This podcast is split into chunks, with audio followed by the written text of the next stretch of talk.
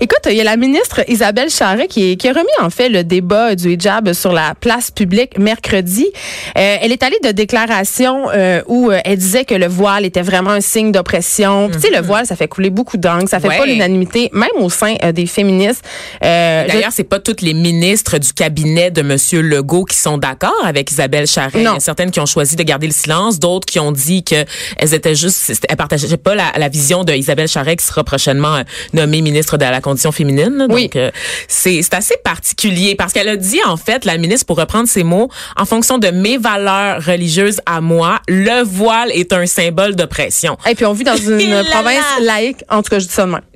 Catho-laïque, c'est le terme. Quand on parle de laïcité, je trouve qu'il y a une espèce de malaise. Tu as buté sur un mot, c'est catho-laïque que tu voulais dire, Geneviève? Non, non, je parlais de province ah, ah, laïque. Ah, on est supposé. C'est ça qu'on, on est supposé. Mais il y a quand même un crucifix à l'Assemblée nationale. Mais moi, j'ai pas de problème avec ça, le crucifix à l'Assemblée nationale. Je trouve qu'on devrait le laisser là. Je trouve qu'on devrait les femmes, laisser les femmes qui portent le hijab le porter sans les inquiéter. Ben voilà, voilà, Je trouve que la liberté de religion, c'est au fondement de la démocratie. Mais ça, c'est juste moi. Oui, puis je pense que quand tu es ministre, futur ministre de la condition féminine, quand tu es nommé, je pense que tu as comme un peu le devoir, la responsabilité de représenter toutes les femmes, Mais je pense sans oui. exception.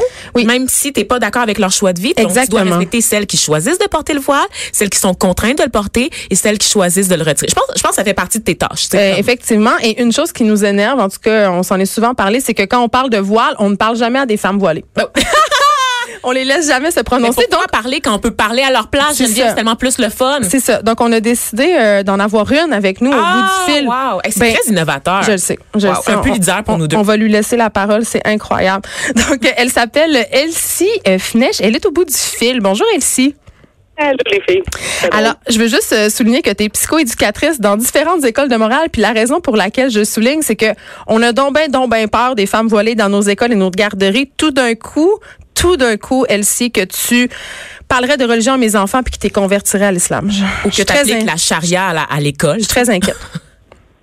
En effet, euh, je, je pense que c'est une des peurs qui revient le plus souvent, mais jusqu'à date, en tout cas, à l'école, il n'y a pas de problème. Il n'y a personne qui a essayé de convaincre qui que ce soit de, se convertir à l'islam. Tout est safe.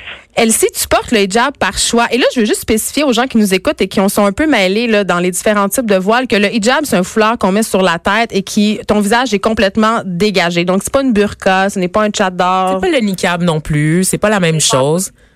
Exactement. Donc, je vais en profiter pour, euh, pour soulever justement qu'il y a tellement une diversité au sein même de, des femmes qui portent le hijab. Et donc, euh, il suffit de, de, sortir dans la rue pour voir qu'il y en a de toutes les couleurs, tous les styles. Et donc, euh, en effet, c'est une erreur commune de dire foulard, voile, hijab, burqa. Mais ce qu'on porte normalement sur la tête, ça s'appelle un hijab. Et puis, encore là, il y en a qui appellent ça un turban. Dans mon cas, c'est plus un turban que je porte. Mais euh, moi, je l'ai dit tantôt, je suis pour la liberté de choix. Euh, le hijab, ça me ça me challenge pas du tout. Là, je trouve ça euh, plutôt anodin. En fait, là, ça, je trouve que chacun doit comme être libre de porter ce qu'il veut. Mais quand je vois des choses comme le niqab, la burqa et le chador, on dirait que là, j'ai un petit malaise. J'en vois un symbole d'oppression. Est-ce que je suis dans le champ? Ben, je pense que on a tous des, des, certains malaises face à l'inconnu. Donc, euh, ce qui, ce qui pour moi est un, symbole qui est inconnu va, euh, va susciter en moi des réflexes très humains qui sont la peur, l'ignorance, des réflexes qui sont vraiment bien ancrés en nous.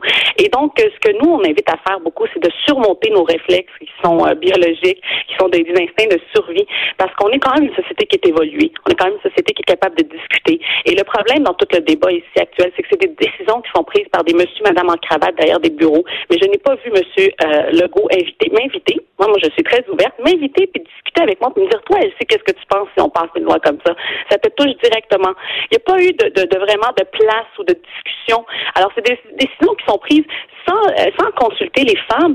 Puis en réalité, on n'est pas menaçante. Puis en réalité, je pense qu'on peut amener vraiment un regard très riche sur la réalité concrète dans les écoles de comment ça se passe. Porter un foulard, toutes les toutes les situations d'échange dans la diversité qui sont vraiment d'une richesse incommensurable. C'est incroyable ce que moi je suis témoin à tous les jours dans mon quotidien. Euh, c'est très rare qu'on a des disputes ou des chicanes. Au contraire, ça amène vraiment nos différences, ça amène vraiment un lieu de d'échange.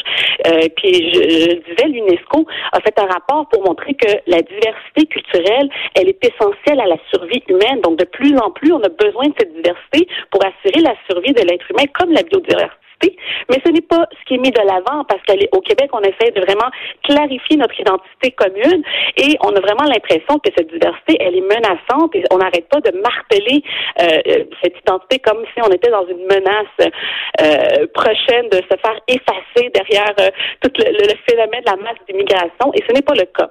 Donc moi, ce que j'aimerais beaucoup, c'est que le ministre prenne sa caméra puis qu'il vienne dans les écoles puis qu'il vienne s'asseoir avec les éducatrices au service de garde, avec les enseignantes et psychoèdes, puis qui vraiment ils prennent le pouls de la réalité concrète. Puis en même temps, j'entendais dire euh, François Legault dans une entrevue qu'on n'allait pas exiger que les éducatrices et les professeurs renoncent à leur foi et ça m'a un petit peu fait sourire parce qu'il disait la seule chose qu'on exige c'est qu'elles retirent leur voile de 8 à 5. Comme s'il n'y avait pas de malaise, comme si on enlevait son voile comme ça puis que tout allait bien aller puis que la personne allait se sentir à l'aise. Qu'est-ce que ça ferait qu'est-ce que ça te ferait concrètement toi si on t'obligeait à l'enlever de 8 à 5 ton ta guenille comme ils disent? Ben là, j'avais ça. C'est ça, mon difficulté, elle est pas au fait du, c'est pas une, c'est pas une question de religion, ou spiritualité. Ce sont, euh, je trouve que ça bafoue carrément directement les droits de la femme et ma liberté de conscience et mes droits fondamentaux. Donc, elle est là, mon, mon X, c'est que moi, je me bats comme les Québécois pour les mêmes droits qu'on essaie de me dont on essaie de me départir. Donc, euh, et, de toute façon, on l'a vu, un symbole religieux euh, ne, garantit pas, ou, l'absence d'un symbole religieux ne garantit pas une laïcité dans le comportement. Et moi, j'ai été témoin à maintes, maintes, maintes, maintes reprises de personnes qui n'abordaient pas de, de, symboles religieux et qui de commentaires, euh, de, de, de, de, parler de leur religion, de leur parler de leur position, de parler de, de leur idéologie. Et euh, ce, n'étaient pas des personnes qui, qui avaient un symbole religieux, qui n'avaient pas le droit dans leur position euh, d'en parler. Donc, je trouve ça vraiment, c'est comme si on, on essayait de trouver des, des, problèmes à des solutions, comme j'entends souvent. Et ce, ce je trouve pas que c'est d'actualité euh, de, de, dire à une femme, ben enlève ton foulard, puis après ça, les, les, éducatrices. Donc, les enfants vont être quand même exposés à la diversité culturelle après l'école, mais dans l'école, c'est très, très, très paradoxal, c'est très contradictoire. Elsie, euh, tu as 32 ans et tu portes le voile depuis 8 ans. Euh, depuis que tu as 8 ans, pardon. Et là, ça me fait un peu sursauter. L'âge de 8 ans, je veux dire, tu étais une enfant. Comment tu as pu décider consciemment, parce que tu dis que c'est ton choix, euh, de porter le hijab? Je veux dire, j'ai de la misère un peu à concevoir ça. Ben, en fait, moi, ce que je pense, c'est que moi, j'ai vraiment fait le choix à 8 ans. Mais je pense que c'est un choix qui évolue tout au long d'une vie. Il y a eu des moments de ma vie où je voulais le retirer. Il y a eu des moments de ma vie où je voulais le, modifier. Et ça, il faut accorder ce droit-là. Euh, oui, il y a des jeunes filles de 8 ans qui décident de plein gré de vouloir le porter. Euh, ce ne sont pas tous les mois, je vous assure. Mais attends, c'est pas parce qu'elles ressentent une certaine pression de leur entourage, là. Euh, il pourrait. Donc moi, tous ces scénarios sont possibles. Ce n'est pas mon cas, mais tous ces scénarios sont également possibles. Et pour permettre justement un, un, choix qui est très éclairé, un choix qui est très, euh, qui est très, on va dire, euh, réfléchi, il faut que le climat au Québec puisse permettre à ces femmes, aux femmes musulmanes, de vivre pleinement leur, leur évolution, leur cheminement, et que les, celles qui désirent en porter un puissent en porter un sans sentir la pression, et celles qui désirent le retirer ou qui désirent le modifier ou le mettre comme moi, moi j'appelle ça un hijab flexible. Donc, le mettre de manière flexible, ben, qu'elles puissent aussi être, être ce qu'elles ont le désir d'être, des femmes libres, des femmes qui font des choix. Mais au Québec, on a toujours l'impression que la femme musulmane, encore une fois, n'a pas le droit de choisir. Toi, tu ne choisis pas identité, ni ta foi, ni ta culture. Donc, je me sens en Arabie Saoudite, mais du, du Canada. Mais ici, il reste qu'il y a un enjeu par rapport à la laïcité. Donc, on parle des, des personnes en position d'autorité, notamment. Toi, est-ce que tu penses qu'il faudrait garder quelqu'un qui a un signe ostentatoire, il devrait le garder sur la tête, indépendamment de sa fonction qu'il occupe dans la société? C'est tellement délicat parce que c'est sûr que euh, quand on est un juge, euh, il y aurait des études, il y aurait des, il y, aurait peut-être, il y a lieu de se pencher sur la question pour savoir est-ce que l'habit à ce moment-là a un impact réel sur le travail de la personne. Si l'habit a un vraiment, on se passe sur des études, on se passe sur des recherches, on se base sur des statistiques, on se passe sur le vécu des gens et qu'on arrive à démontrer que vraiment il y a un problème, cet habit-là vient vraiment altérer le, fonctionnement ou l'intervention de l'être humain qui est là le, de, du fonctionnaire, là je peux comprendre. Mais c'est c'est comme si on, mettait tout le monde dans le même pot, puis on disait oui, une enseignante est en position d'autorité, pas nécessairement une enseignante est en, est en position d'éducation surtout, et une direction aussi est surtout en position d'éducation. On n'a pas 50, 50 000 retraits puis suspensions qui sont à tous les jours à l'école. Il y a surtout un rôle éducatif. Donc, il y a lieu de se pencher sur la question. Moi, je suis pas fermée à ce qu'on qu'on adresse la question du juge, du policier, mais on a vu des exemples ailleurs dans le monde. On a vu des policiers qui portent le foulard, et jusqu'à date, pas eu d'histoire de problème ou de, de, de, de, chicane par rapport à ça. Donc, je pense que je pense que c'est plus un prétexte juste on essaie de trouver. Moi, mon impression, c'est qu'on essaie de trouver une bonne excuse pour faire passer la loi. Hum, merci.